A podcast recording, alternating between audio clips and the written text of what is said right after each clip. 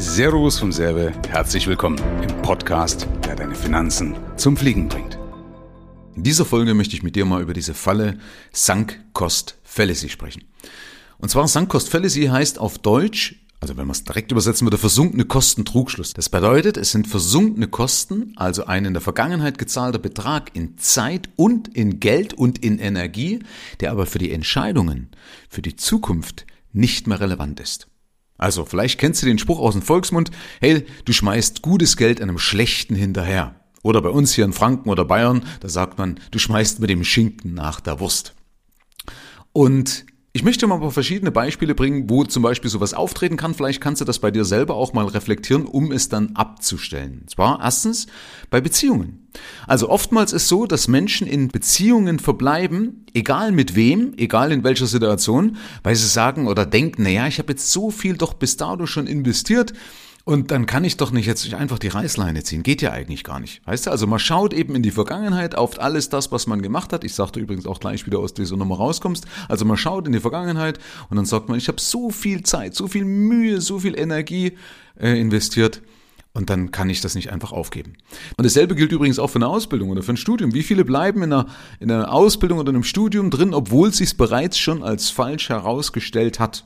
Ähm, auch da verharren Leute zu lange in einer Situation, weil sie eben drauf geschaut haben, was sie bis dato denn alles schon gemacht haben. Verstehe ich auch. Stell dir vor, du hast den ganzen Tag gelernt, gebüffelt, hast dich durch Noten durchgeackert und so weiter und fühlst eigentlich innerlich schon, hey, das passt gar nicht. Ja? Oder auch bei einer beruflichen Tätigkeit, die bergab geht. Sei es als Angestellter oder sei es als Selbstständiger. Manche Leute verharren auch in einer selbstständigen Tätigkeit, obwohl die eigentlich überhaupt nicht tragfähig ist. Also sie sagen auch, natürlich habe ich dafür gelernt, ich habe mir Kunden aufgebaut und ich habe das und das alles erlebt, ich habe hier die eine oder andere Schelle einstecken müssen, aber eigentlich ist es trotzdem nicht tragfähig, eigentlich geht es vielleicht schon die ganze Zeit bergab, beziehungsweise wenn es die ganze Zeit schon stagniert, dann ist es ja schon ein Problem, weil was nicht wächst, das stirbt. Also du musst ja wachsen, um zum Beispiel immer einen Ausgleich gegen Inflation und so weiter zu haben. Und die meisten, was man ja auch sieht, sind gar nicht in der Lage, genug Rücklagen zu bilden. Und dann muss man manchmal eingestehen, hey, das, was ich tue, passt gar nicht. Ja, stimmt eigentlich, mein Geschäftszweig ist überhaupt nicht tragfähig. Ich möchte schon selbstständig sein, aber mit dem, was ich hier gerade tue, funktioniert es eben nicht. Oder auch, der Invest in Anführungsstrichen in Geldanlagen. Sowohl beispielsweise bei einer Anlage, also zum Beispiel du hast jetzt eine Anlage, an der du festhältst, obwohl sie die ganze Zeit bergab geht, passiert ja immer wieder auch mal bei Aktien, ja, da schaut man zu, ne, das Pferd ist eigentlich schon lange tot, aber trotzdem steigen wir nicht ab, ja, also bei Geldanlagen, wo man zuschaut und sagt, ach Mensch, da habe ich doch jetzt dann das so lange durchgehalten oder das ging auch mal gut, ne, also man redet sich das aus der Vergangenheit schön, oder aber auch zum Beispiel, was ich immer wieder merke, wenn Leute zum Beispiel Kurse gekauft haben für Geldanlagen sei es für Immobilien, für Krypto, für NFT oder was auch immer. Sie haben Kurse gekauft, haben sich dann reingearbeitet, haben Zeit und Geld und also Geld sowieso, aber Zeit aufgebracht, Energie aufgebracht, um das Ganze zu lernen, zu verinnerlichen und kriegen aber die Kraft nicht mehr auf die Straße oder haben keinen Erfolg. Ja. Und das gibt's überall, also auch Invest in anderen Sachen, bei Werbung zum Beispiel. Also dass Leute Werbung zu lange laufen lassen, obwohl es eigentlich auch schon tot ist und sich das nicht eingestehen wollen, weil sie vielleicht dafür einen Kurs gemacht haben oder wie auch immer. Also Vielleicht erkennst du mal so ein paar Punkte von dir selber wieder, wo du sagst, ja, stimmt, ich bin an einem Punkt eigentlich, wo ich innerlich schon spüre, du, das Kind ist eigentlich in den Brunnen gefallen, das, das, das ist alles ist schon durch, da kann ich auch nichts mehr reißen. Und ich halte eigentlich dran fest, weil ich diese versunkenen Kosten nicht richtig im Griff habe, sondern weil ich also einfach nur sehe, was ich alles schon reingesteckt habe und das ja nicht umsonst gewesen sein soll. Weil in dem Moment, wo man ja die Reißleine zieht, gesteht man sich ja ein, oh, jetzt war es umsonst.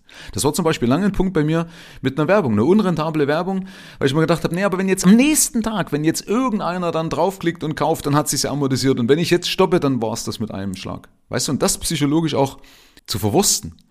Das ist natürlich schwer, verstehe ich auch voll und ganz. Aber wie geht man jetzt eigentlich damit um? Also wie kommst du denn aus der Nummer raus, um nicht noch weiter Zeit, also mehr Zeit, mehr Hoffnung und mehr Geld zu verschwenden? Und zwar, du kannst es nur schaffen, indem du eben nicht mehr in die Vergangenheit schaust.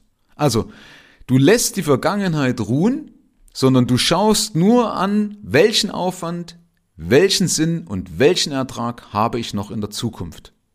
Ab jetzt. Welchen Aufwand, welchen Sinn und welchen Ertrag. Und dann musst du eine Entscheidung fällen. Also du lässt all das, was du in der Vergangenheit gemacht hast, einfach weg und schaust noch in die Zukunft.